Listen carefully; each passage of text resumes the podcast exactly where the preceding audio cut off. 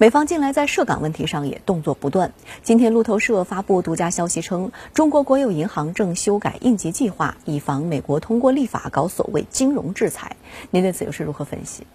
昨天，国委兼外长王毅在中美智库论坛上发表视频演讲时，那么对当前的中美关系有一个态势判断。呃，王毅就说，更加令人警惕的是，中美关系这对世界上最重要的双边关系之一。面临着建交以来最严重的挑战，那么对最严重挑战做出细节诠诠释的，就是呢，美方现在几乎同时同步在涉疆、涉涉藏、涉港等一系列的敏感问题上在对华发难。美国会两院已经通过了所谓香港自治法案，合并文本之后将会送进白宫等候总统签字。那么就参院文本来看。反华派参议员范霍伦他牵头炮制的法案，他所谓的大杀招就是呢，在对相关个人进行制裁之外，还将会对与这些个人进行所谓 significant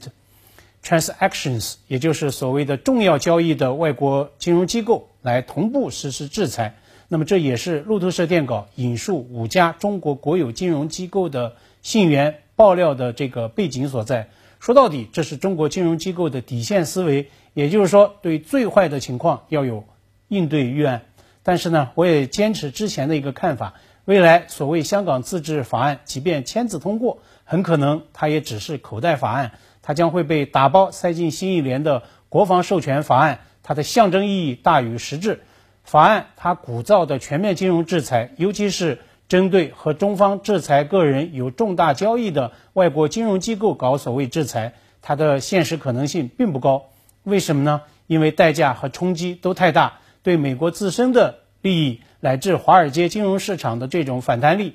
是美方根本扛不住的。可以做一下极限的推演。那么，如果美方不惜一切代价顶风搞金融制裁，那么中方为维护自身的核心利益和大国尊严，必将会坚决反击。那么呢，将会迎来最坏的一个预期，也就是美国 CNBC 电视台所反复警告的所谓 financial war，也就是金融战。按照 CNBC 的分析，金融战是 on top of the trade war，它的影响和冲击都在贸易战之上，它足以吞噬掉特朗普拼连任所最后残存的所有的经济本钱，包括股市熔断之后的反弹成果等等。那么，特朗普他真的对此做好准备了吗？